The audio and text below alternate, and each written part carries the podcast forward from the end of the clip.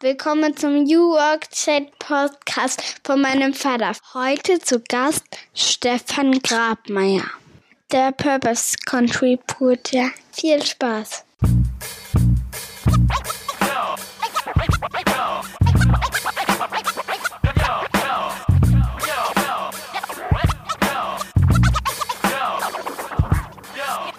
Moin und herzlich willkommen zum New Work Chat Podcast. Ich bin Gabriel und ich grüße euch aus dem wunderschönen Rostock an der Ostsee, wo ich mit meiner Frau und unseren drei kleinen Töchtern lebe und arbeite. Apropos, um das Thema Arbeit soll es hier im Podcast natürlich gehen, verbunden mit der Frage, wie wollen wir eigentlich unser Leben auf diesem blauen Planeten gestalten?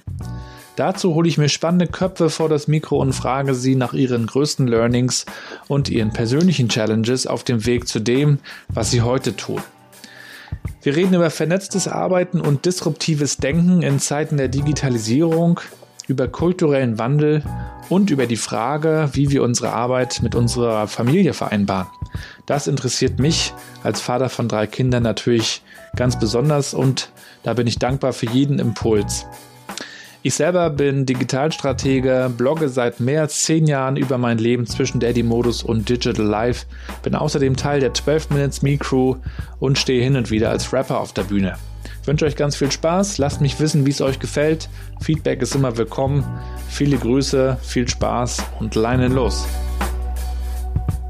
Und wir springen in Episode Nummer 23, die Michael Jordan Episode, wenn man so möchte, mit Stefan Grabmeier, einem der für mich wichtigsten Köpfe und Denker rund um die Themen Innovation, New Work und Digital Transformation.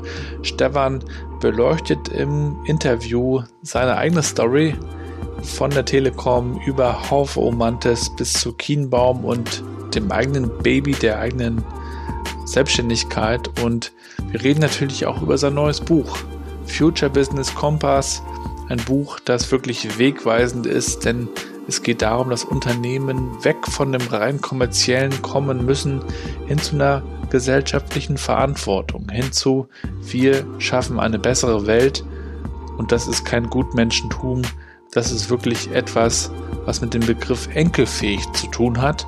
Das beschreibt der Stefan ganz genau und konkret in dem Interview. Ich freue mich sehr, dass der Stefan sich die Zeit genommen hat und wünsche euch Happy Inspiration. Und wir sind live und online beim New Work Chat. Zu Gast ist heute Stefan Grabmeier. Hallo Stefan, viele Grüße aus dem sonnigen Rostock. Moin. Ja, hallo. Moin sagst du, hallo sag ich. Normal würde ich Grüß Gott sagen, weil ich aus München komme, aber ich lebe seit vielen Jahren in Bonn, also ich sende dir Grüße auch aus dem sonnigen Bonn. Vermisst du München in diesen sonnigen Tagen und das Grün drumherum? Ähm, also Gott sei Dank ist die äh, ist Bonn eine wunderschöne Stadt und auch viel Grün. Mm, ich vermisse die Berge. Also ich habe noch so eine zweite kleine Bleibe in den Salzburger Bergen allerdings. Und jetzt kommt der Kniff, ja, dass äh, ähm, das ja nicht so einfach ist. Also ich wäre ja gern jetzt auch in, im Lockdown irgendwo in den Bergen gewesen. Das war schlicht und ergreifend nicht möglich. Ähm, jetzt lockert sich's und ich bin jetzt auch gerade am Prüfen, äh, wann ich das nächste Mal ähm, in die Berge kann, weil da ist es wirklich grün. Ja. Ja, ähm, ich bin ja oben quasi genau an der, an der anderen Seite, an der, an der Ostseekante äh, mit, mit einer halben Stunde äh, Fahrzeit und dann bist du am Strand bei uns.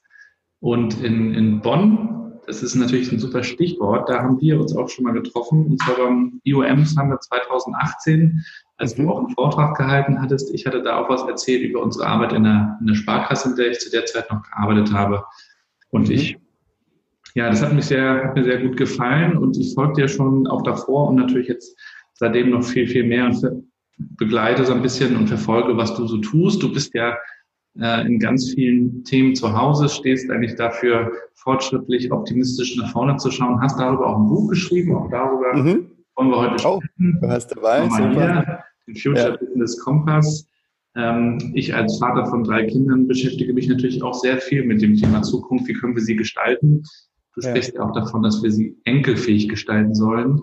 Ähm, dass, dass das auf jeden Fall für mich auch dann erstmal kinderfähig und dann auch auf jeden Fall mhm. enkelfähig. Darüber werden wir sprechen. Ich wollte noch so ein mhm. bisschen äh, nochmal in, in deine Vergangenheit schauen, wie du so deinen Weg gefunden hast, auch zu dem, was du heute tust. Und mhm. ich glaube, wir haben ein paar spannende Themen. Du bist ja. Creative Consultant, Autor, Speaker und Purpose Contributor. Mhm. Eine wunderschöne, ein wunderschöner Jobtitel, den man so äh, selten findet. Äh, wie bist du dazu gekommen und was bedeutet das für dich?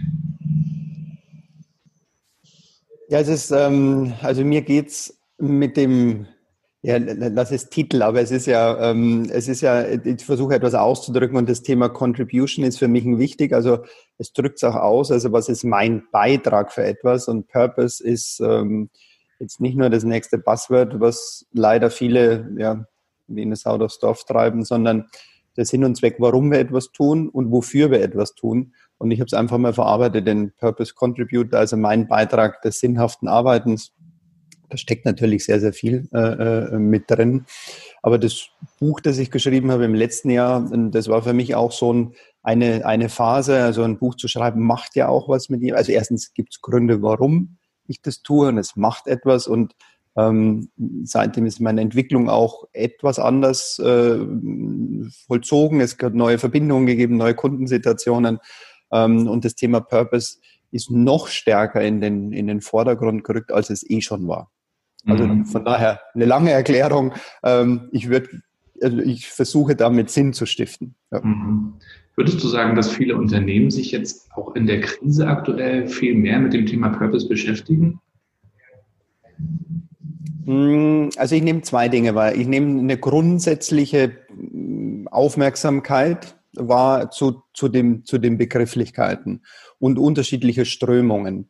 Jetzt habe ich vielleicht einen, einen Satz ähm, äh, zum Buch nochmal. Im Buch, ich nenne das also Future Business Compass, im Untertitel ja der Kopföffner für besseres Wirtschaften. Wenn man es jetzt ins, vom Englischen ins Deutsche übersetzt, dann könnte man die Purpose Economy mit besser Wirtschaften übersetzen. Ähm, also ich habe mich intensiv damit beschäftigt, ähm, äh, wo es Indikatoren gibt, wo Menschen sind, wo Bewegungen sind, wo Kopf, ich nenne sie ja Kopföffner, ja, also Menschen, die uns oder Institutionen, die die zeigen, hey, das geht anders, äh, da ist schon etwas im Gange, ja, und, und von, von da können wir lernen oder zumindest reflektieren. Ähm, also für mich ist das jetzt nichts Neues, sondern eigentlich eine Verstärkung und eine Ausweitung dessen, wenn wir über Purpose oder besseres Wirtschaften ähm, äh, letztendlich sprechen. So, jetzt nehme ich zwei Dinge wahr. Ich merke eine etwas hypeartige Bewegung aus dem Marketing heraus.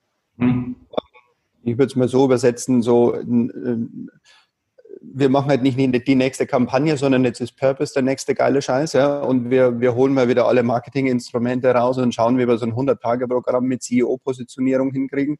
Mhm. Ähm, das ist etwas schade. Ich nehme auch positiv. Gott sei Dank gibt es einige im Marketing, die das sehr, sehr positiv, also die wirklich auf die tiefe Substanz von Marken und auf die Ehrlichkeit, auf das Ethische, auf die, ja, auf den tiefen, tiefen, tiefen Kern von Purpose-getriebenen Marken kommen. Aber grundsätzlich würde ich sagen, ist hier so ein, so ein Purpose-Washing irgendwo mit drin. Ja. Das ist die eine mhm. Seite. Die andere, ähm, dass sich mehr und mehr Menschen auch momentan ähm, die Fragen stellen.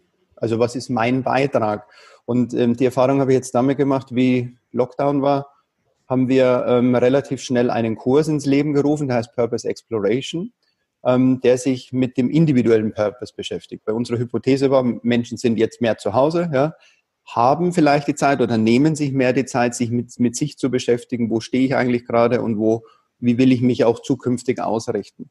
Und da merken wir schon, also das ist unglaublich spannend. Wir haben jetzt die ersten zwei Kurse, wir können immer so zehn Leute, es dauert zwei Wochen aufnehmen.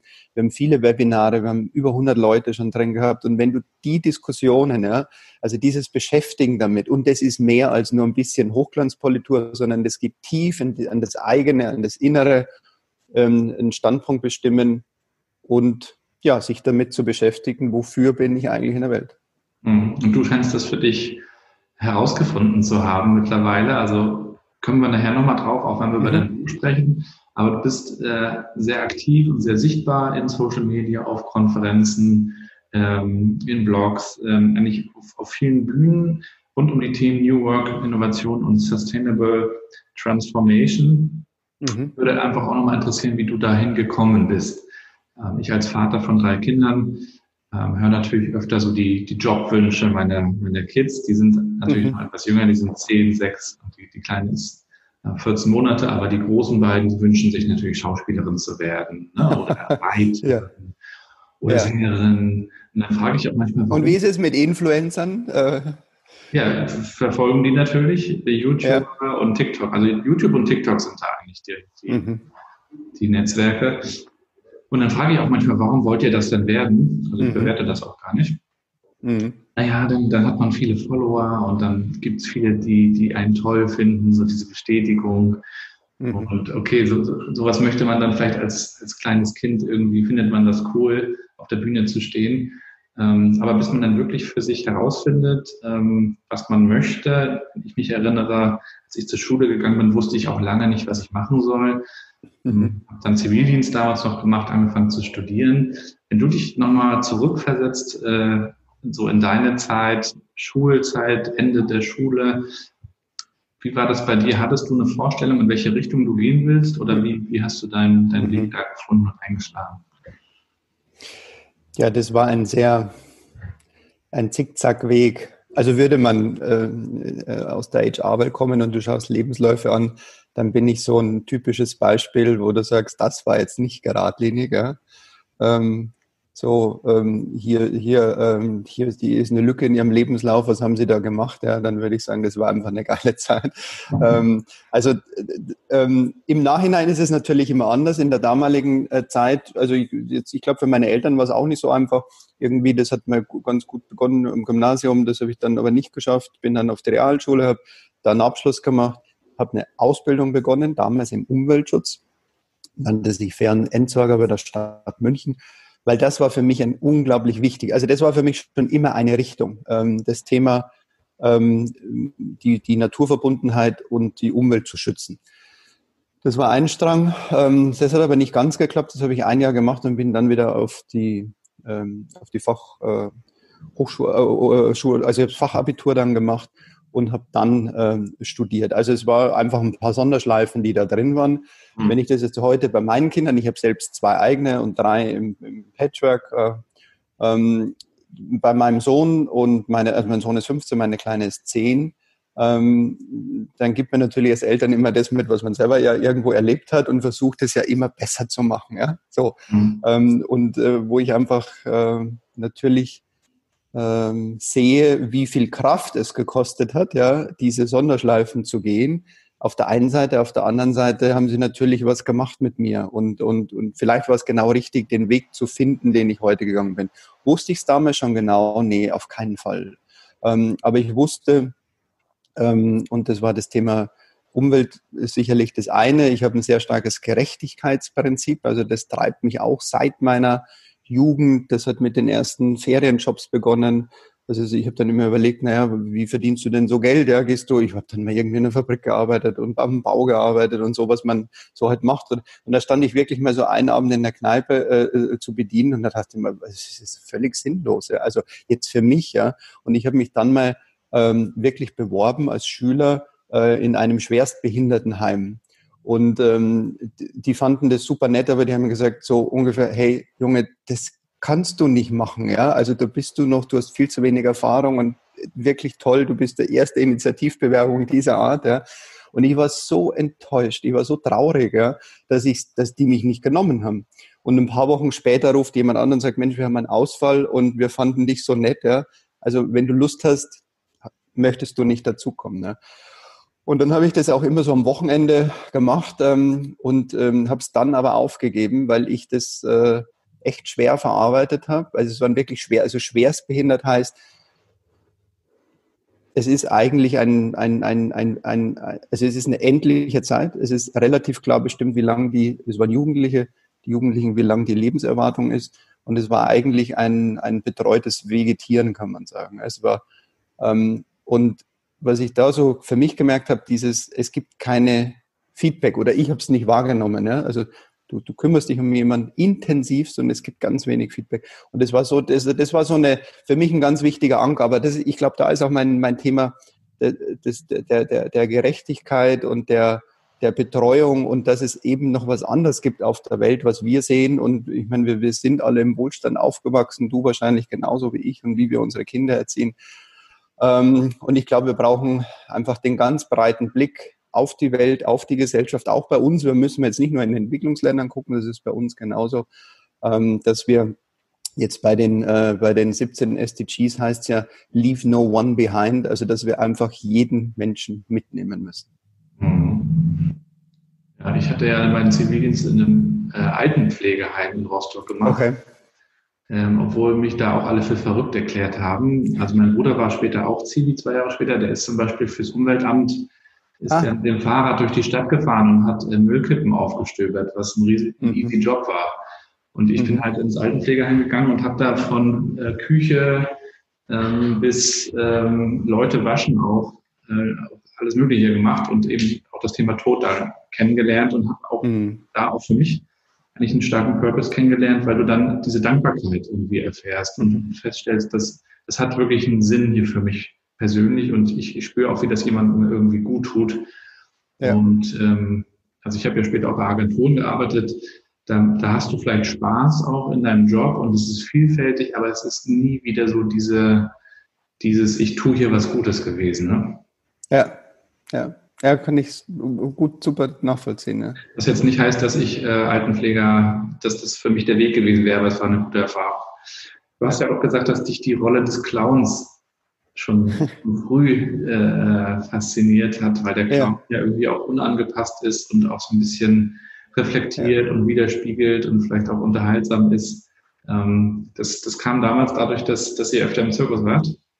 Also ähm, das wirklich Kind, ja. Also ich glaube, das weiß ich, also ich weiß es nicht, sechs, sieben Jahre oder so. Und wir haben damals so am Stadtrand gewohnt und dann gab es ja noch, also die Zeit der Wanderzirkusse war ja noch eine andere, als es heute ist. Heute ist es ja eine eine, eine Entertainment-Industrie im Wesentlichen, die ja mit großen Zirkussen arbeitet, aber die Kunst des Zirkus und die Familien, die in Zirkussen leben, und das war, und ich weiß es noch wie heute, die haben ja Zelt aufgebaut und als Kind bist du halt damals noch dahin gefahren und hast geguckt, ja.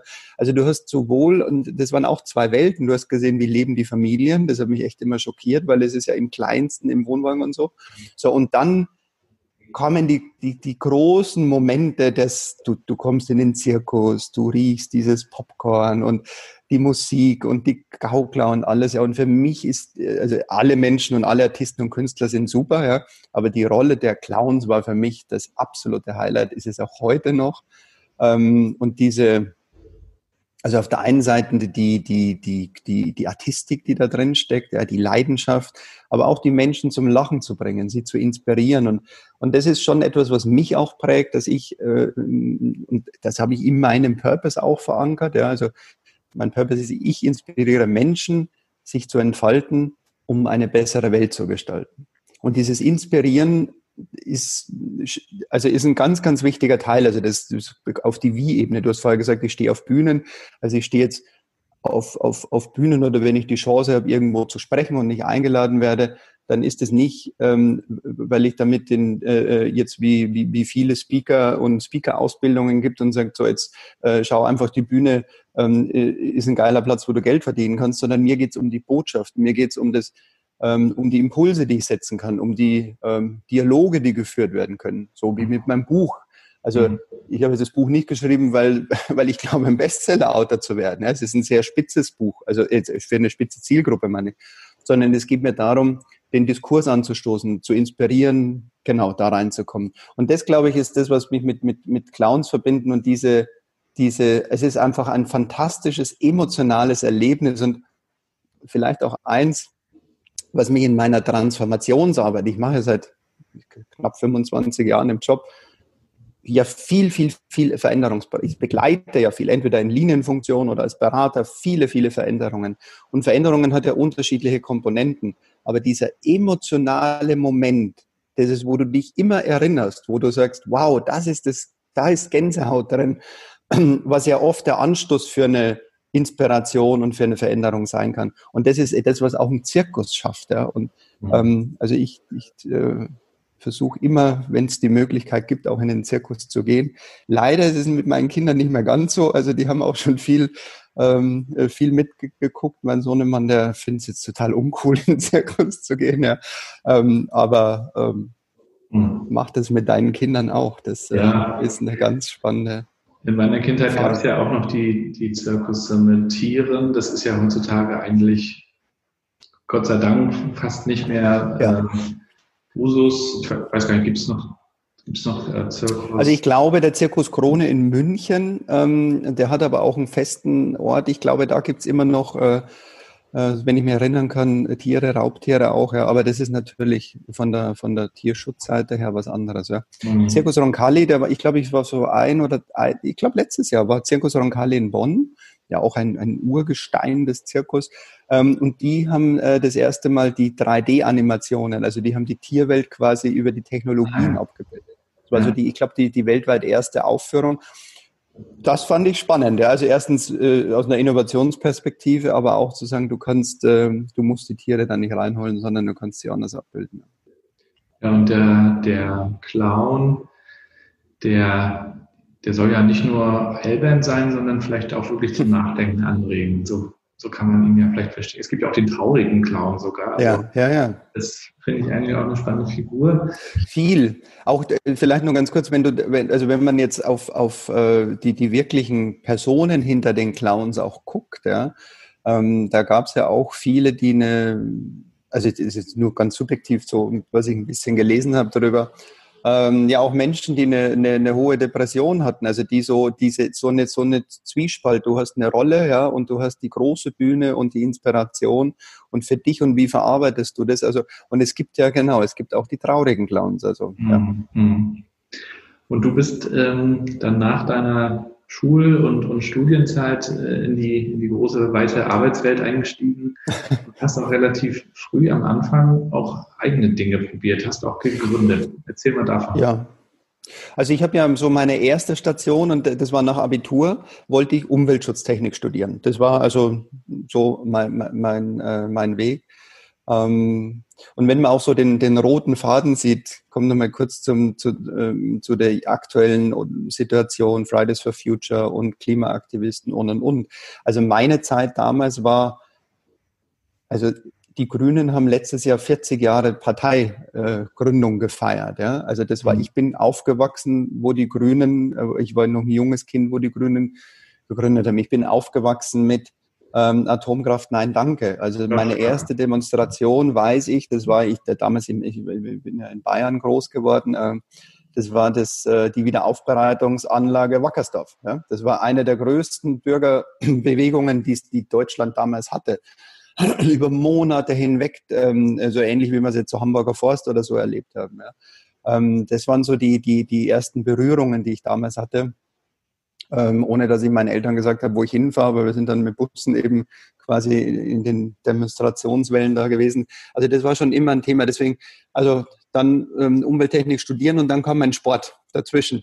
Ähm, und jetzt ist wieder so dieses Kurvige. Ja? Also ich habe ähm, schon immer ganz gut Tennis gespielt und habe auch nebenbei im Club immer Stunden gegeben und äh, ein bisschen Geld verdient auch nebenbei. Und das war auch die Zeit, das war die Zeit damals, Becker, Boris Becker, Steffi Graf, Michael Stich. Also ich würde sie wieder Kopföffner nennen, ja, Menschen, die eine Nation ja in einen Sport bewegt haben, unglaublich. Also es war eine ganz andere Zeit als das, was wir jetzt heute haben.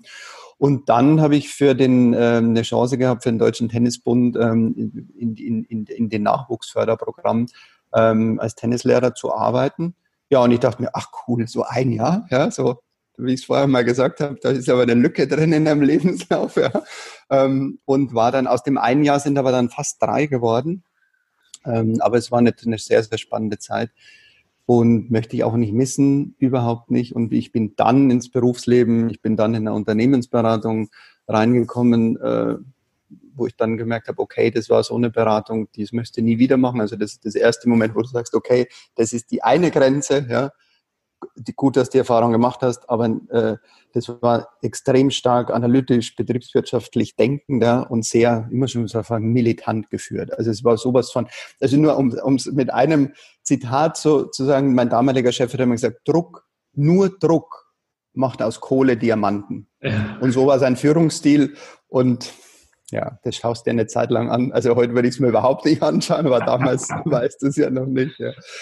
Naja, und äh, dann bin ich so auf die Seite gekommen, die stärker in die äh, Personalentwicklung, in das Change, ich habe meine Trainerausbildung und so weiter gemacht und war so das erste Mal in Berührung mit Veränderungsprozessen und und und.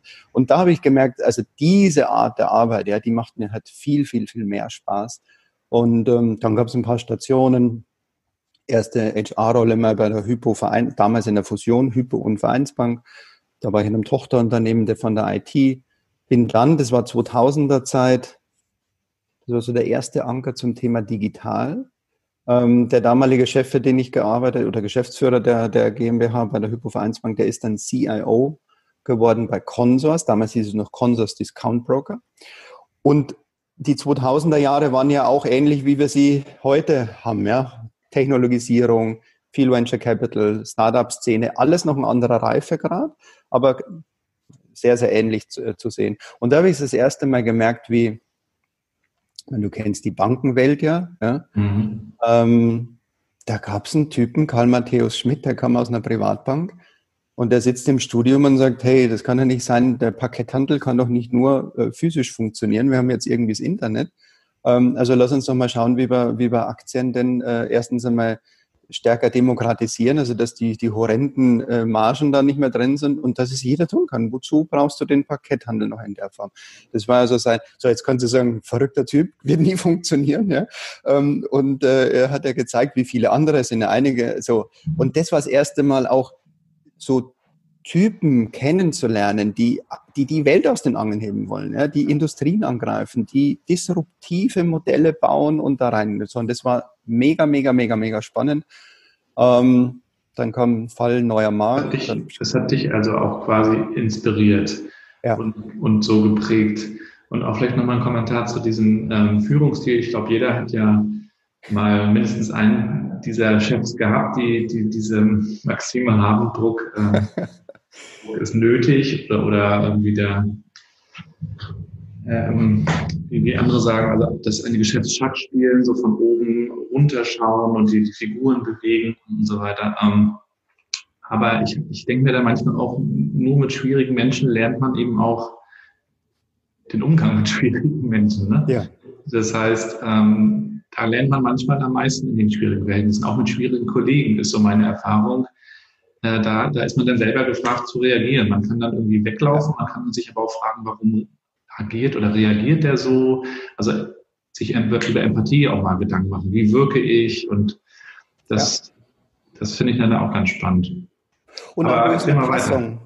Ja, und wo, wo ist eine Passung? Also jetzt ähm, im Nachhinein sage ich immer, das war wichtig, dass ich genau das erlebt habe, weil ich damit glasklar sagen kann, das willst du nie wieder haben. Ja? ja. Und so willst du auch nicht sein. Und das so äh, ähm, in dem Moment, ja, du, also du brauchst ja auch immer Zeit, Zeit der Reflexion und es ist ja auch immer von Lebensphasen, wie reflektiert bist du und so, weißt du, erster Job und so. Das sind ja alles, alles so Sachen. Aber ich glaube, wichtig, die Erfahrung zu machen. Ja.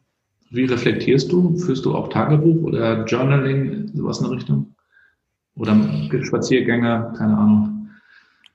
Ja, also ich versuche schon immer wieder, mich bewusst rauszunehmen. Also Sport ist für mich immer äh, also ein Verarbeiten von vielen ähm, und, und eine Art des Ausgleichs. Dann brauche ich Zeiten einfach der Reflexion. Ähm, das Schöne ist, dass ich mit Menschen zusammenarbeite, die ich auch schon wirklich gut kenne und lang arbeite und wir eine unglaublich wertschätzende äh, äh Zusammenarbeit auch haben. Also auch uns selbst immer wieder auf den Prüfstand stellen und selbst immer wieder über Rollen äh, äh, zu sprechen, über die Stärken, die jeder hat, wie man sie einsetzen kann. Also ich würde sagen, die, die Umfelder, die ich entweder selber in, in, in einem Team habe oder in einem Projekt habe, versuche ich auch immer so wertschätzend wie möglich zu gestalten, damit jeder auch was lernt, ja, von sich, über sich. Und ich glaube, das ist schon, schon, schon anders geworden, ja. Mhm. Ja, dann bist du zur Telekom gegangen. Ja, dann war irgendwann genau, dann war, dann äh, war ich als, als ähm, Freier, als Berater unterwegs. Da waren auch die, die, die ein oder anderen die ersten Gründungen, die ich selber gemacht habe, wirklich alles eher im kleinen Stil. Aber auch da Highlight und Downlight. Ja. Ich habe dann äh, einmal äh, investiert in eine, in eine Technologiefirma, ähm, die die es nicht geschafft hat. Also auch, ich habe das, das, das auch damals meine erste Insolvenz ähm, und eine Abwicklung von einem Unternehmen miterlebt.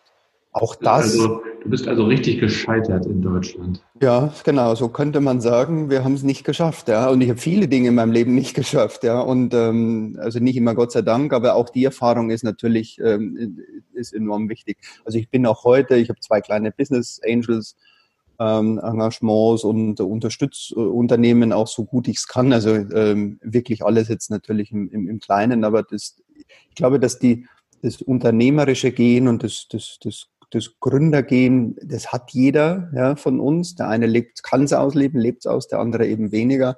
Aber ich glaube, dass das Denken aus einer unternehmerischen Perspektive immer noch mal was anderes ist wie in den Konzernwelten. Und ich kenne ja viele Konzerne, ich war in vielen Konzernen. Ähm, ich glaube, das, das ist schon ein Unterschied nochmal. Mhm.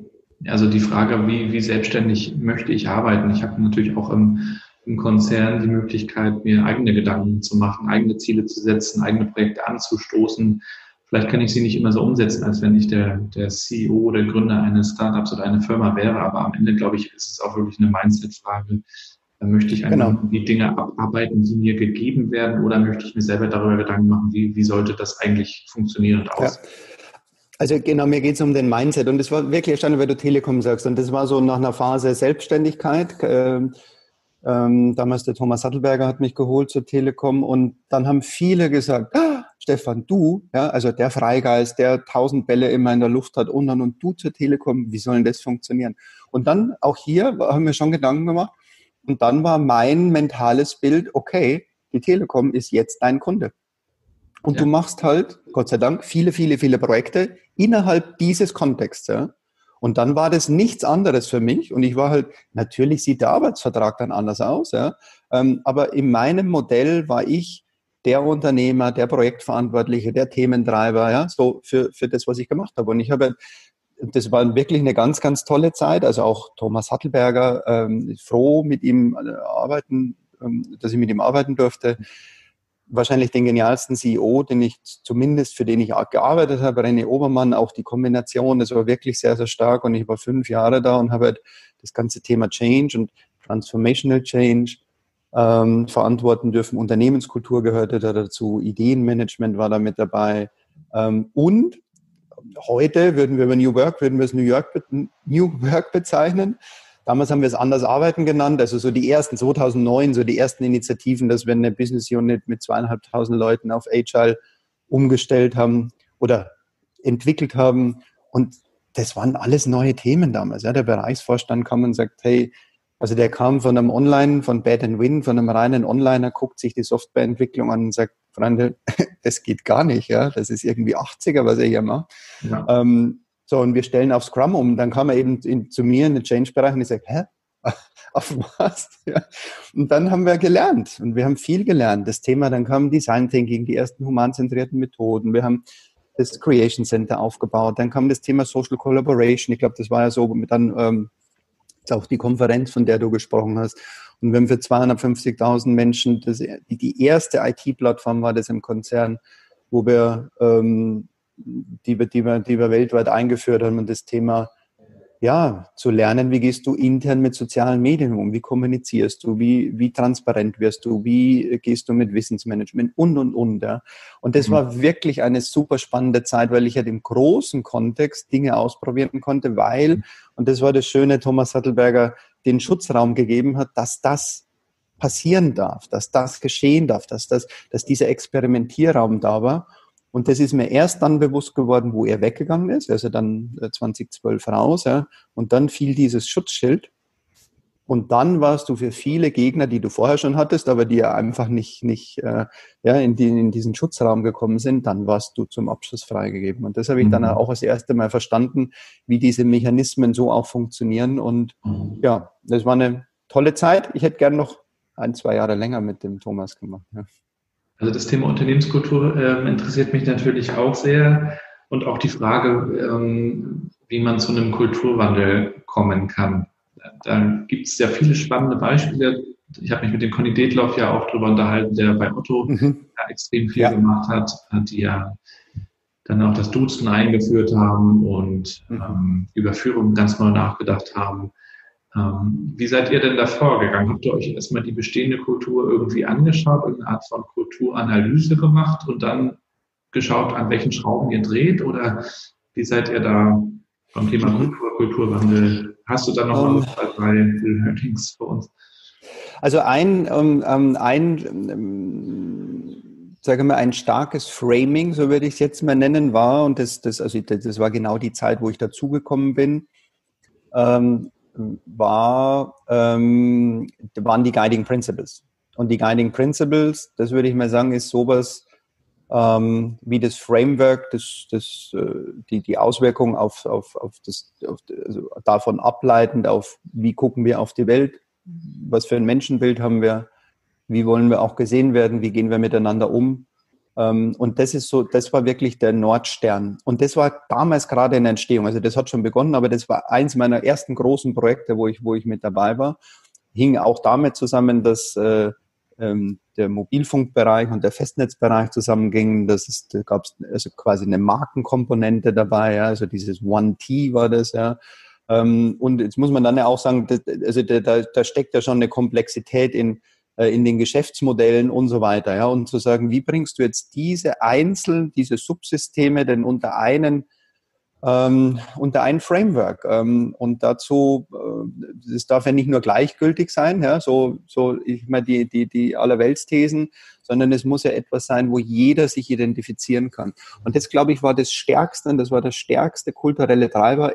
So wie ich es wahrnehme, ist es auch heute immer noch so. Die Guiding Principles sind wirklich, also Guiding, ja, ähm, und ähm, das, so das Art, hat so eine Art Mission Statement, wir, wir wollen so und so arbeiten und also so eine ähm, Vorgabe. Äh, es, es, sind fünf, quasi fünf oder ich glaube jetzt sind es dann auch sechs, eben sechs Aussagen, ja, so äh, quasi einmal in die Kundenrichtung, einmal in die Teamrichtung, einmal in die Exzellenzrichtung und und und. Und das ist alles ähm, ähm, entstanden aus diesen verschiedensten Subsystemen. Ja. Ich würde zwar heute den Prozess ein bisschen anders machen, ähm, weil ich ja ein Fan von, von viel Partizipation bin. Also der Prozess hat auch, jetzt muss man sagen, 250.000 Menschen haben wahrscheinlich zwei oder 300 mitgearbeitet, ja. Ähm, und da weiß ich, also die Schwierigkeit liegt ja immer dann, dass ein kleiner Teil etwas macht und andere davon überzeugen muss, dass es das Richtige ist.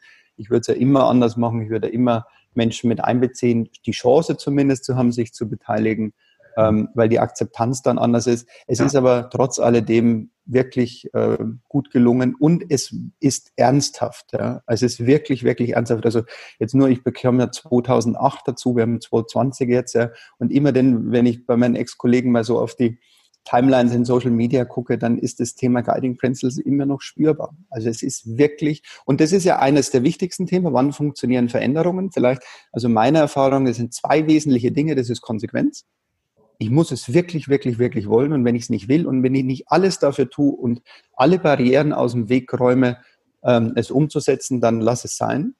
Ähm, und das Zweite ist die Kooperationsbereitschaft. Je höher, und das ist wieder, vorher hatte ich schon mal gesagt, die, das, ich selbst als Individuum bereit bin zu kooperieren und jetzt in dem Fall Guiding Principles, mich identifizieren kann, mich damit auseinandersetze, meine Wertewelt quasi in, in eine Schnittmenge bringe. Und je höher eben die Schnittmenge im Sinne der Kooperationsbereitschaft ist, umso höher ist die Akzeptanz. Ähm, und deswegen in dem Fall funktioniert es äh, sehr, sehr gut, Konsequenz und Kooperationsbereitschaft. Mhm. Du sprichst von Partizipation und ähm, Selbstbestimmung und Mitwirken. Das war ja auch ein großes Thema bei deiner nächsten Station, bei Haufe. Mhm.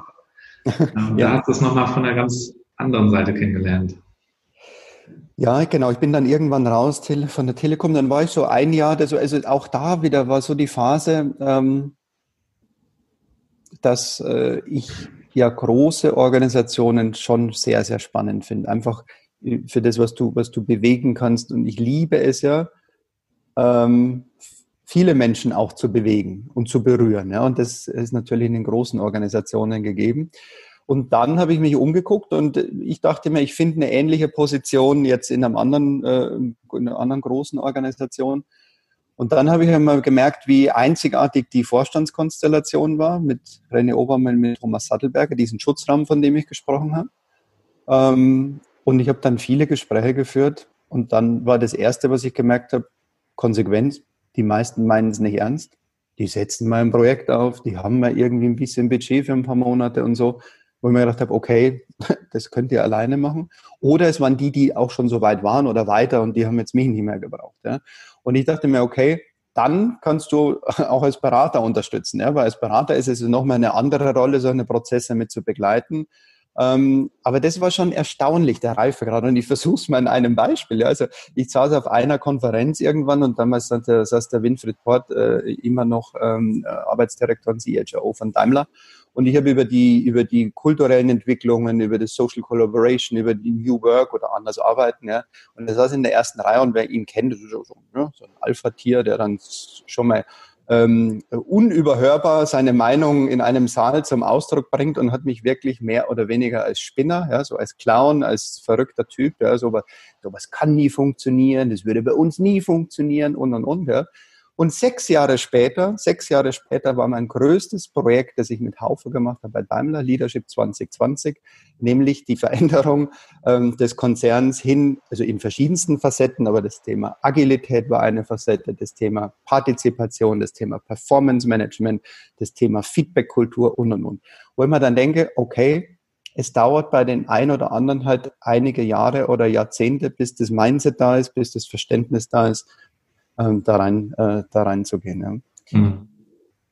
Ähm, jetzt weiß ich aber gar nicht, jetzt bin ich glaube ich ein bisschen abgeschweift. Ähm, ja, mich würde nochmal interessieren, auch Haufe, äh, Haufe Umantes ist ja, ja, ist ja auch ein Bereich, der, der bekannt ist ähm, im Kontext New Work und Organisationen, ja. die vieles anders machen. Da kannst du uns gerne nochmal einen Einblick geben, was man da gemacht hat. Also man hat die Führungskräfte ja gewählt. Ne? Ja und spannend. Und äh, ich habe den, und da komme ich jetzt nochmal wieder einen, einen Schritt zurück, weil wie häufig gibt es ja Verbindungen im Leben und, und Berührungspunkte. Und zu meinen Consors-Zeiten, Consors Discount Broker-Zeiten, hatte ich den Hermann Arnold das erste Mal kennengelernt, wo er, ähm, wo er, äh, Entschuldigung, jetzt kam gerade ein anderer Anruf hier rein ähm, wo er Umantis gegründet hat. Damals ist, hat er ausgegründet aus der HSG, also aus der St. Gallner Universität. Ähm, und da habe ich ihn das erste Mal kennengelernt. Und ähm, ich fand ihn damals als, als Typen sehr, sehr spannend, weil er anders war. Das war jetzt nicht jemand, der eine Software verkaufen wollte. Klar, sein Geschäftsmodell. Aber der eine so starke Philosophie hinter Talentmanagement ja, und hinter Rekrutierung und so weiter hatte, und da ist er mir wirklich in Erinnerung geblieben. Dann haben wir uns, ich habe ihn länger nicht verfolgt und irgendwie Umantis noch mal so, ja, immer jetzt in der HR-Welt äh, äh, gesehen. Und dann so ein, einige Entwicklungen. Äh, und ich habe damals, das, ich weiß es noch, in der Telekom irgendwann gesagt, weil wir immer über das, über die, die Demokratisierung gesprochen, Demokratisierung des Wissens, ähm, die, also die, die Transparenz und und und. Und ich habe damals gesagt, und wir werden irgendwann an den Zeitpunkt kommen, wo wir Führungskräfte wählen. Ja? Mhm. Sattelberger hat gesagt, du hast einen Vollschaden, so ungefähr, das wird nie funktionieren, ja. Und dann kam, bitte? Der ist gefährlich, der Grabmeier. Ja, ja, ja, für viele, und das, es ist ja wirklich so, dann stell dir das mal vor, das will, hm, wo ist meine Karriereleiter? Hm, so, ähm, und äh, dann habe ich den dann hat mir der Thorsten Bittlingmeier, der war damals fürs Talentmanagement zuständig in der Telekom, der hat mir dann einen, einen Artikel geschickt, gesagt, Stefan, es ist soweit. Und der hat mir von Haufe und Mantes den Artikel geschickt, wo Marc Stoffel das erste Mal CEO wurde. Das war die Pressemitteilung, die damals rausging. Und dann dachte ich mir, wow, ah, und dann ist mir so die Kombination mit Hermann Arnold, dem Gründer und so weiter, wieder gekommen. Und dann bin ich eben raus und ähm, ich bin dann über eine Projektanfrage, ich weiß nicht, irgendwie mit Haufe in Verbindung gekommen und und einige, damals, wo Sattelberger rausging, das war ja eine Flucht aus der Telekom von guten Talenten, weil die Nachfolgerin ging gar nicht. Das war die größte Fehlentscheidung, die die Telekom je getroffen hat. Ähm, und ähm, es sind äh, äh, einige Kollegen zur Haufe damals gegangen, Haufe Akademie und so ist dann das entstanden. Und es war eine wirklich geile Zeit, muss ich einfach so sagen. Ich habe sehr, sehr viel gelernt. Also ich war schon sehr affin, aber das, was ich dort nochmal gespürt habe und also die Medien haben Haufe das demokratische Unternehmen gegeben. Ja. Und es gab auch ein Buch darüber, das demokratische Unternehmen. Es gibt ein Buch, was der Hermann Arnold geschrieben hat, das kann ich auch jedem empfehlen, weil da ist so die Philosophie, da sind Methoden, da sind Vorgehensweisen drin, das heißt, wir sind Chef. Ja. Ähm, und ich glaube, das drückt es eigentlich ganz gut aus. Wir sind Chef, zielt auf die Partizipation hin. Und das, was die Kultur dort ist, dass wichtige Entscheidungen immer gemeinsam getroffen werden. Und das drückt es besser aus als Demokratisierung, weil es ist keine Basisdemokratie, sondern es sind gemeinsame Abstimmungsprozesse, die laufen. Und ähm, nur als ein Beispiel, bevor ähm, damals noch Umantis zu Haufe gekommen ist, gab es unterschiedliche Gespräche mit Investoren. Ähm, und das Unternehmen hat gemeinsam darüber abgestimmt, für welchen Investor man sich entscheidet. Mhm. Also würdest du heute, wenn du in die Einhornwelt guckst und in die Venture Capital Szene, dann würdest du sagen, habt ihr einen Schaden? Also mhm. wo kriegen wir das meiste Geld raus? Wo haben wir einen strategischen Fit irgendwie? Wie lange muss ich vielleicht als Gründer noch dabei bleiben? Ja, so, also ich überziehe jetzt ein bisschen, da gibt natürlich auch andere, aber so die Mentalität, die ich also in der Startup-Welt ja auch kenne, ja, ähm, wann kriege ich mein Exit mit, mit welcher höchstmöglichsten Rendite. Und das war dort anders. Und es ist wirklich so, wenn das Unternehmen sich damals für einen anderen äh, entschieden hätte, aber sie haben gemeinsam abgestimmt. Und eine der wichtigsten ähm, Entscheidungen ist, wer führt das Unternehmen. Ja, und wie werden Entscheidungen getroffen? Ne? No, Nochmal bitte. Und wie werden die Entscheidungen getroffen? Das genau.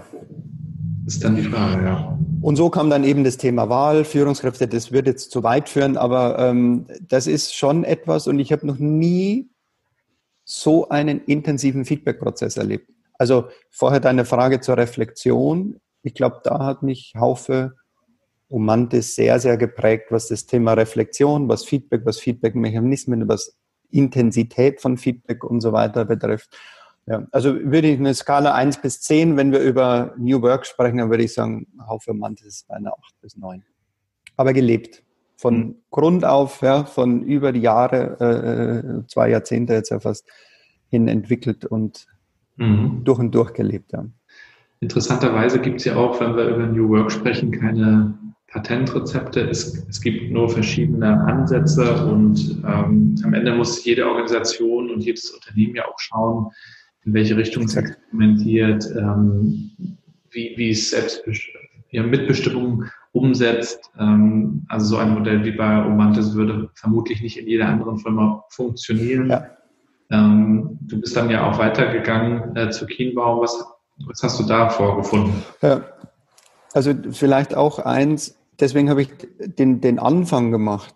2000 hatte ich den Hermann kennengelernt. Und der hat mich damals schon berührt mit, mit seiner Art und Weise. Also es ist nichts, und das ist auch das, was ich vorher mit Purpose meinte, zu sagen, ach, wir machen jetzt, jetzt brauchen wir irgendwie mal New Work oder wir brauchen jetzt mal Purpose oder so, ja, sondern das ist tief, tief, tief von der, es ist eine, eine kontinuierliche Entwicklung gewesen und deswegen ist es so stark. Und auch, es ist keine Ideologie. Das war am Anfang so ein bisschen, äh, und ich weiß nicht, wahrscheinlich war die Hälfte der DAX-Konzerne bei uns damals in St. Gallen, weil die das alle nicht geglaubt haben und sagen, hä, Führungskräfte wählen, wie, wie macht ihr das und so. Und wir haben ja gesagt, komm, also so machen wir es. Und wenn ihr Lust habt, schaut es euch an. Und wenn wir euch helfen können, tun wir das. Also ähm, ich habe dann als Beispiel, das war wirklich interessant, ich glaube, da bin ich das zweite Mal oder so gewählt worden, dann habe ich irgendwie einen Tweet gepostet und dann hat sich ein ehemaliger Kollege von der Telekom gemeldet und gesagt, Stefan, können wir mal reden? Und natürlich fahre ich gern zur Telekom und zu meinen Ex-Kollegen und ich dachte mir, ja, ja, das wird jetzt ein nettes äh, Hallo, was machst du und so, was ist passiert, Gespräch. Ja. Und wir waren da, der Hermann und ich, wir waren da vier Stunden. Ähm, und das ist der Leiter der Unternehmenskommunikation, Philipp Schendera, und der hat gesagt, ich möchte das für mich tun. Also die waren im Konzern, also so 130, 140 Leute dürften das sein, die waren schon sehr weit. Also wenn man jetzt New Work im Konzern denkt, dann war diese Einheit schon sehr, sehr weit. Und der hat gesagt, du, du so die letzten drei Jahre, so wie ich raus bin, wir haben viel vorher gemeinsam gemacht, ja, da ist, da ist viel passiert und wir stehen jetzt am nächsten Schritt. Und wir haben es nicht geglaubt, dass, dass, dass die äh, das Thema Führungskräftewahlen machen. Und die haben das dann umgesetzt. Nicht in der Form, wie es Haufermann das gemacht hat, sondern ich sage mal in, in, in angepasster Form eben für den Konzern. Aber es, das fand ich eine unglaublich mutige, äh, mutige Entscheidung und auch, wir waren super froh, weil wir natürlich wieder lernen konnten, wie machst du das zum Beispiel in einem Betriebsratkontext, wie machst du das im Konzernkontext. Dann gibt es noch eine zweite Einheit, so eine äh, Beratungseinheit, CSP heißt die.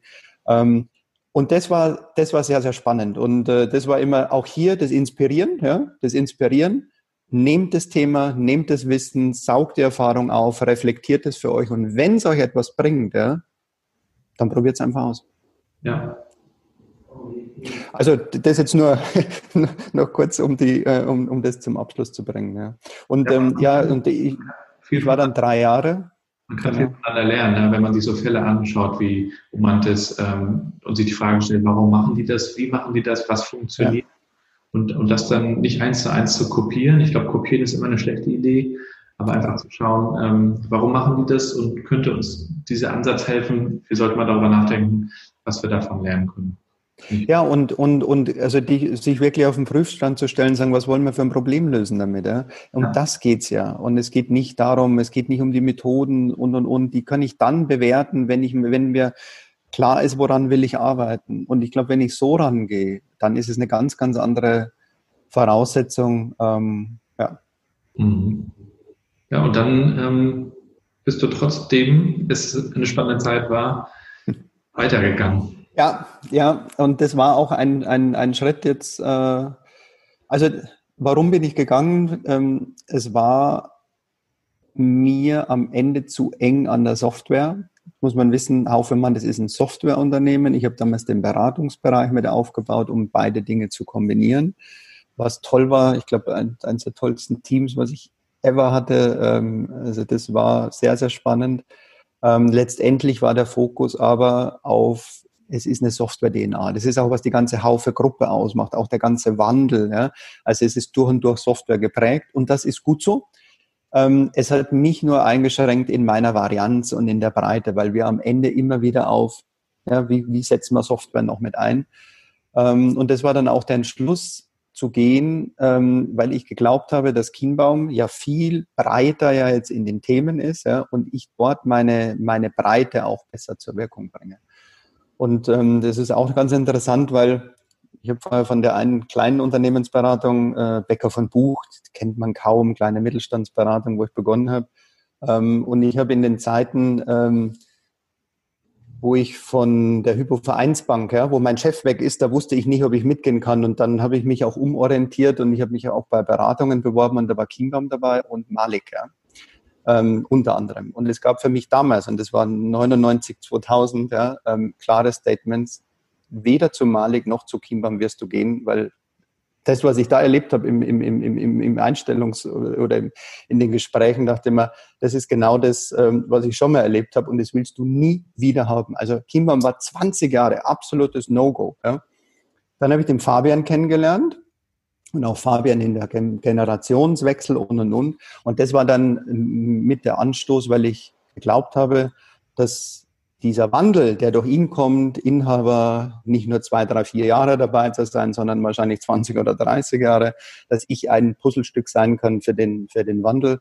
Und ich habe dann das Thema Innovation gemacht, neue Services, Produkte. Ich habe die Investments in die, in die HR Tech äh, gemacht.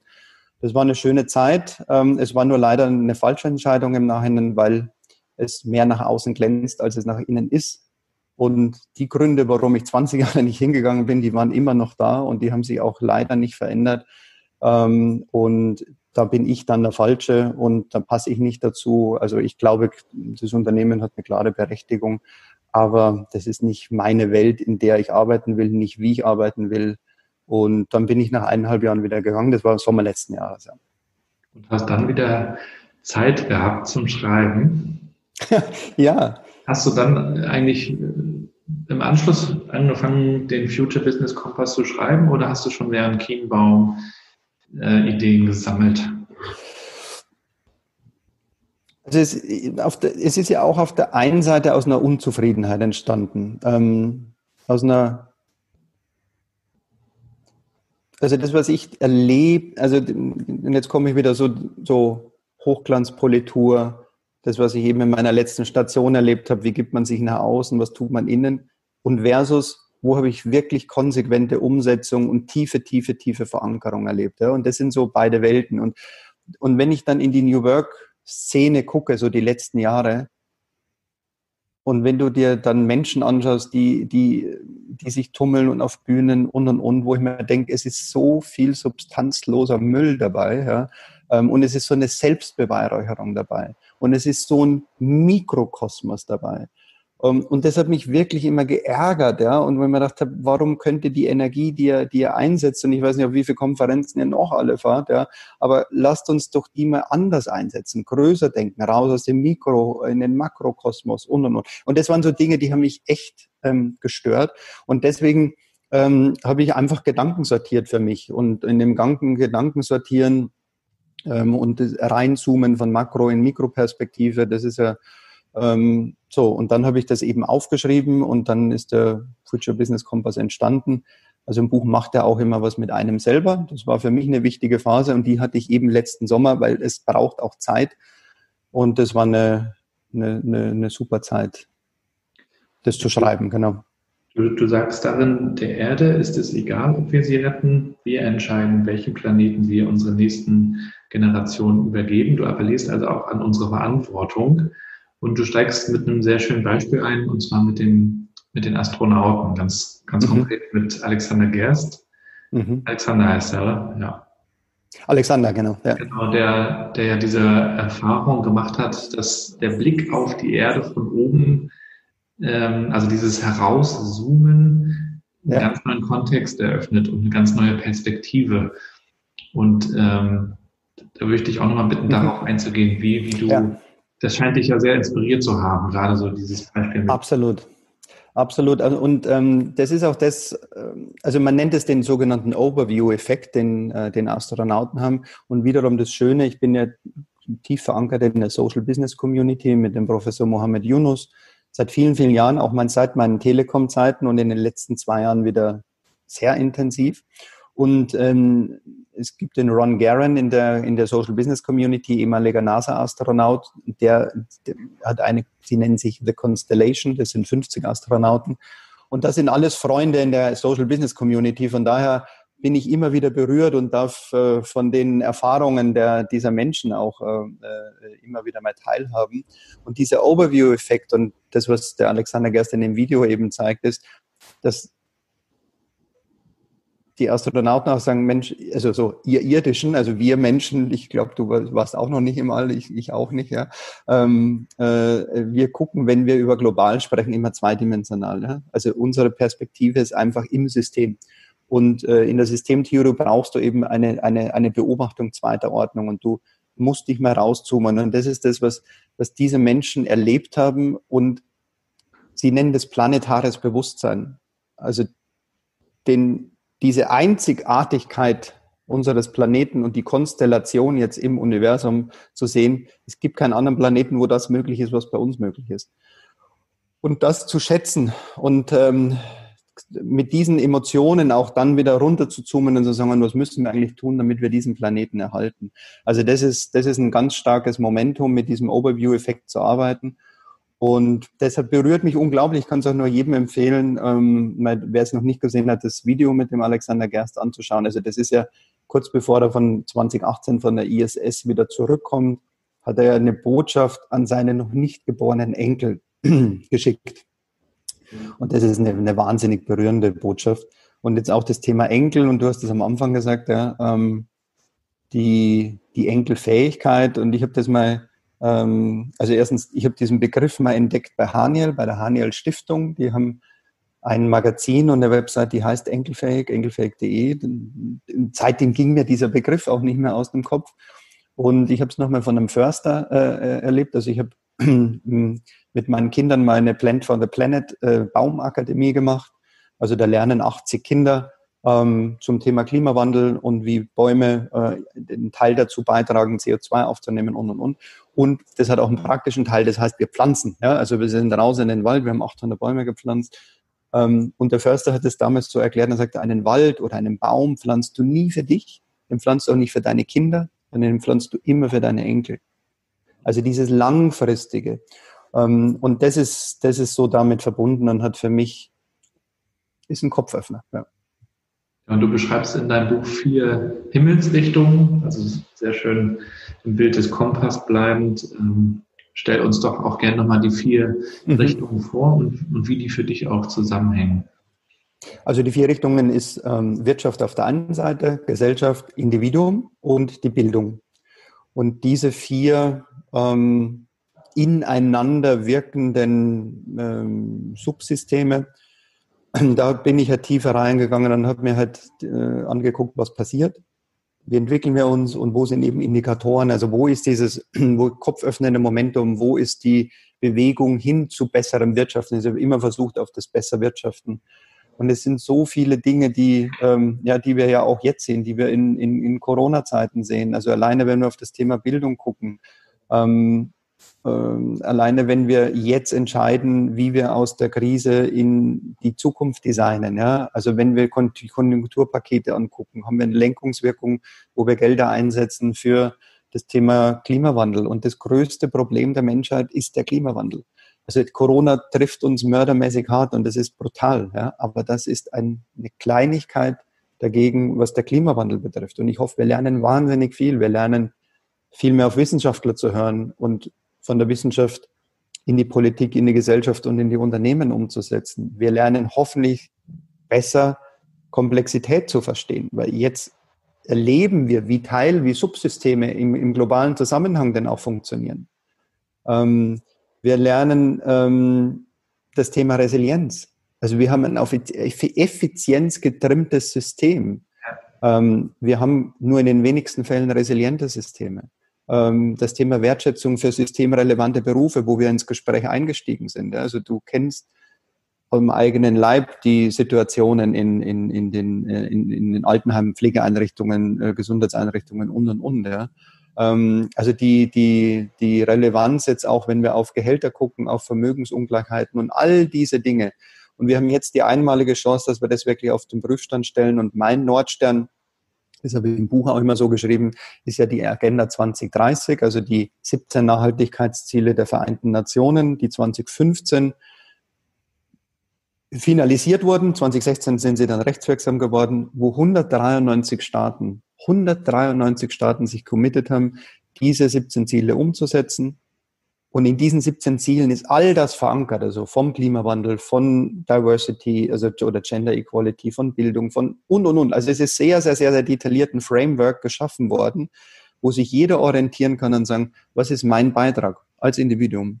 Als Verein, als Genossenschaft, als Agentur, als Sparkasse, als ich weiß nicht wer. Ja, jeder kann seinen Beitrag wofür. ich glaube, wenn jeder Einzelne sein Wofür findet und deswegen ist der Purpose, der individuelle Purpose wichtig, um den Purpose dann auf andere Systeme, also im Unternehmenskontext. Aber es, der Purpose ist genauso in der Familie, der ist genauso in meinem Verein, der ist genauso in einer, also jetzt systemisch gucken wir zwischen sozialen Systemen, das ist eine Vereinigung von, von mehreren, ja, und physischen Systemen, das sind wir als Individuum mit unserem Denken.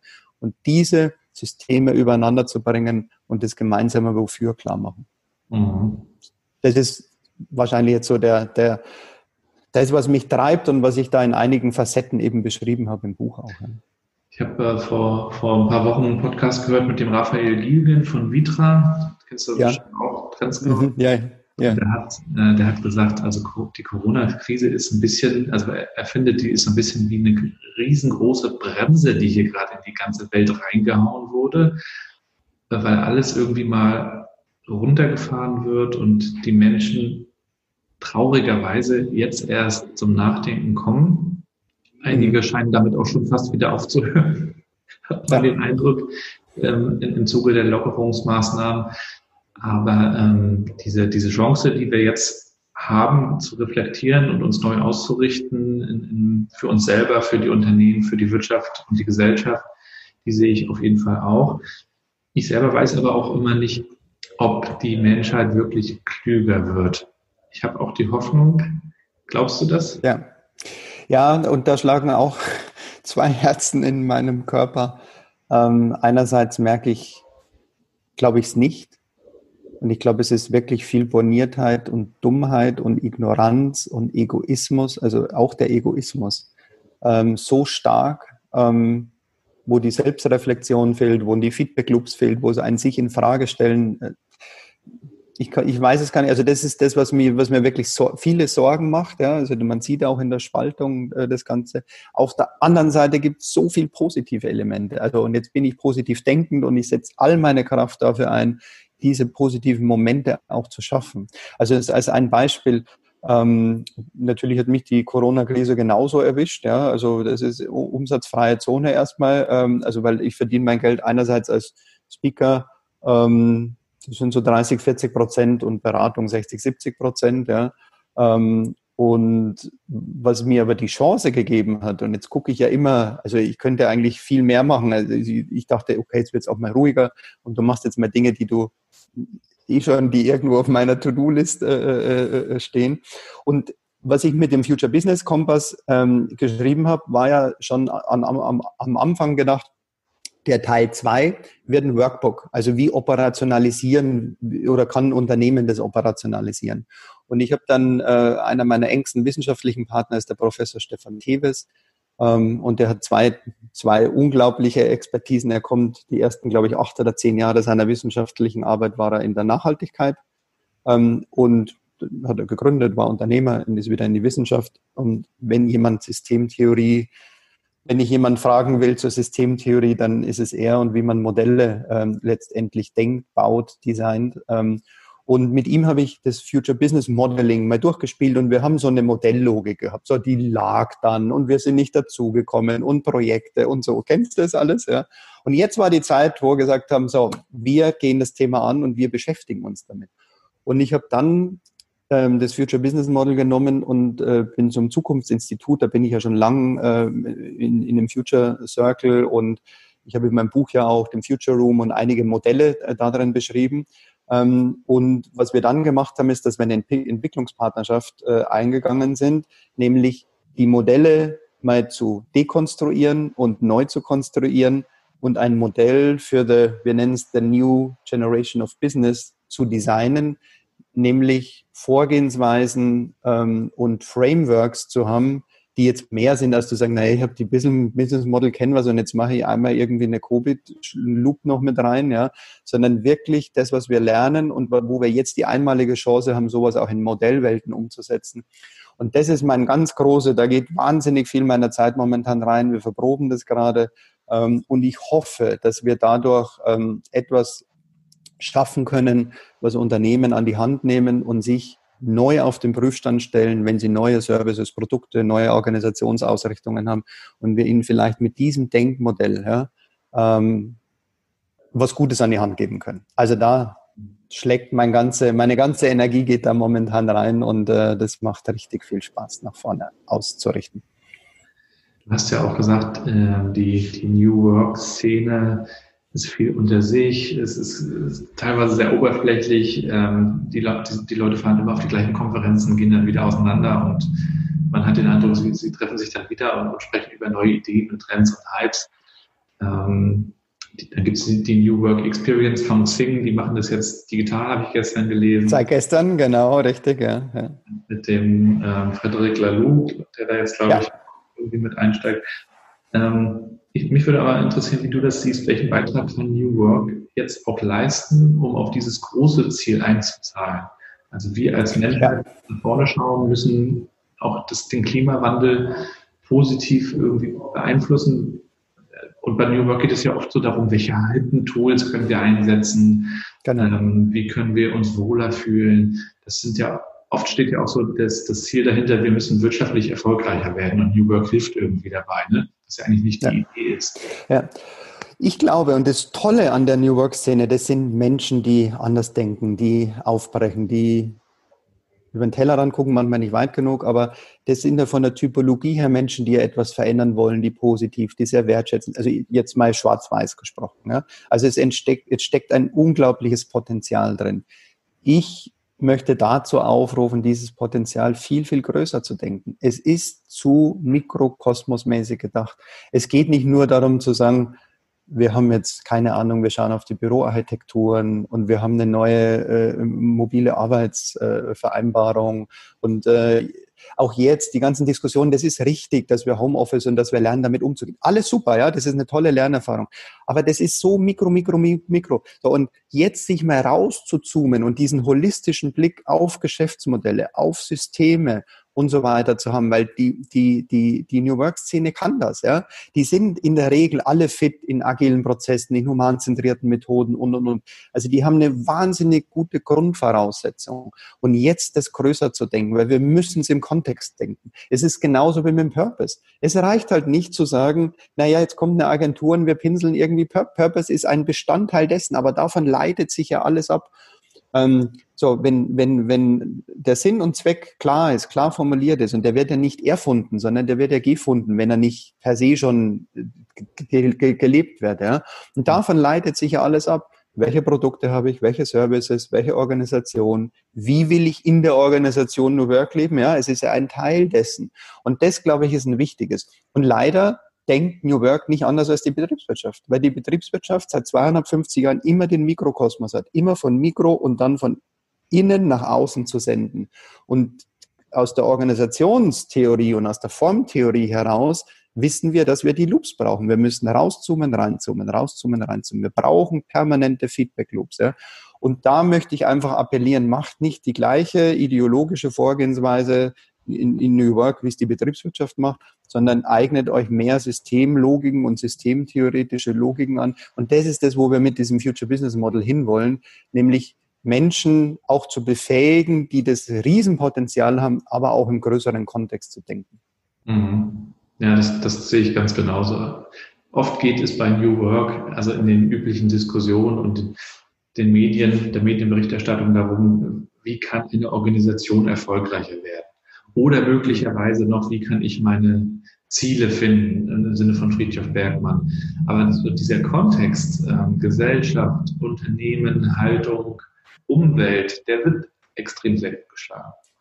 Deswegen finde ich es gut, dass ja. du das Buch geschrieben hast und wünsche dir damit natürlich auch viel Erfolg weiterhin und äh, kann nur empfehlen, Leute, schaut euch das an, lest, lest dieses Buch, weil das ist eins der ersten Bücher für mich, die, die wirklich da auch mal einen Purpose von New Work neu definieren. Es geht eben nicht nur um die Arbeitswelt. Die Arbeitswelt soll sich verbessern, damit, mhm. damit äh, auch die Gesellschaft und, ähm, und die Themen, die damit zusammenhängen, sich verbessern. Ne? Ja. Und das, also ich, ich, ich hoffe, Gabriel, dass wir da auch weiter intensiv in Kontakt bleiben und dass, ähm, also das, was wir jetzt anstoßen mit dem Zukunftsinstitut, diese New Generation of Business, das auch wieder, ich möchte ja inspirieren, um Entfaltung, um möglichst viele Menschen zu berühren damit. Ähm, und ähm, die New Work-Szene ist natürlich eine, wo ich glaube, dass wir da sehr, sehr schnell äh, in Berührung und in Gespräche und in, in hoffentlich gemeinsames Denken kommen, wie, wie kommen wir, wie machen wir es größer, ja. Ähm, und da spüre ich schon äh, sehr viel einfach Potenzial und Energie und ich freue mich da richtig und ich halte dich da ganz nah an eng am Laufenden und ähm, ja, das, auch hier, das kann nur jeder Einzelne und lass ja. uns das Feuer weitertreiben dann. Ja. Insofern auch nochmal an die Zuschauer, äh, an euch da draußen. Ähm, macht euch darüber gerne Gedanken, schreibt auch Kommentare, schreibt auch Fragen. Stefan, du stehst sicherlich auch im Nachhinein noch zur Verfügung. Ja, absolut, natürlich, ja. ja. Zum Abschluss habe ich nochmal zwei, drei kurze, spontane Fragen, die ich ja. ausschieße, beziehungsweise Sätze, die du einfach beendest. Wenn ich morgens aufstehe, dann treibt mich an, dass ich an meinen Themen weiterarbeiten kann.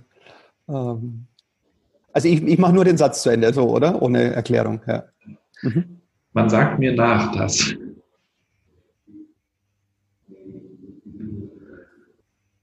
Man sagt mir nach, ähm, dass ich zu viele Dinge auf einmal mache. Wenn es kein Internet gäbe, würde ich mehr Ruhe haben und weniger, weniger äh, Videokonferenzen. ja. Ähm, ich lasse mich inspirieren von.